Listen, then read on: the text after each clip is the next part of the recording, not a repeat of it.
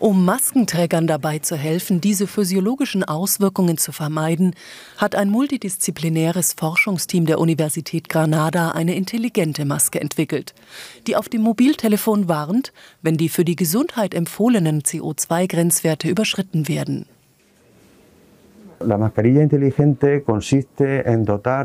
Die intelligente Maske hat einen Sensor, der die Luft zwischen dem Gesicht und der Maske messen kann. In diesem CO2-Sensor ist die notwendige Elektronik eingebaut, um die Farbveränderung in diesem Sensor als Information an ein Handy übertragen zu können. Um eine Standard-FFP2-Maske in eine intelligente Maske zu verwandeln, die die Konzentration des Gases überwacht, wird ein spezieller elektronischer Aufkleber in der Maske angebracht.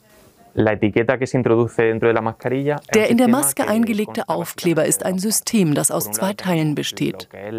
Auf der einen Seite haben wir eine sogenannte Ausleseelektronik, die mit leitfähiger Tinte auf einen flexiblen, transparenten Plastikträger gedruckt wird, wie man hier sieht.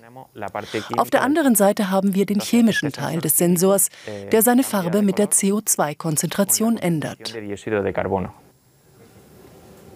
Um Menschen mit Maske zu benachrichtigen, wenn die empfohlenen CO2-Grenzwerte in der Maske erreicht sind, hat das Forschungsteam eine spezielle mobile App entwickelt. Der Nutzende hat eine mobile Anwendung, um die Kohlendioxidkonzentration abzulesen.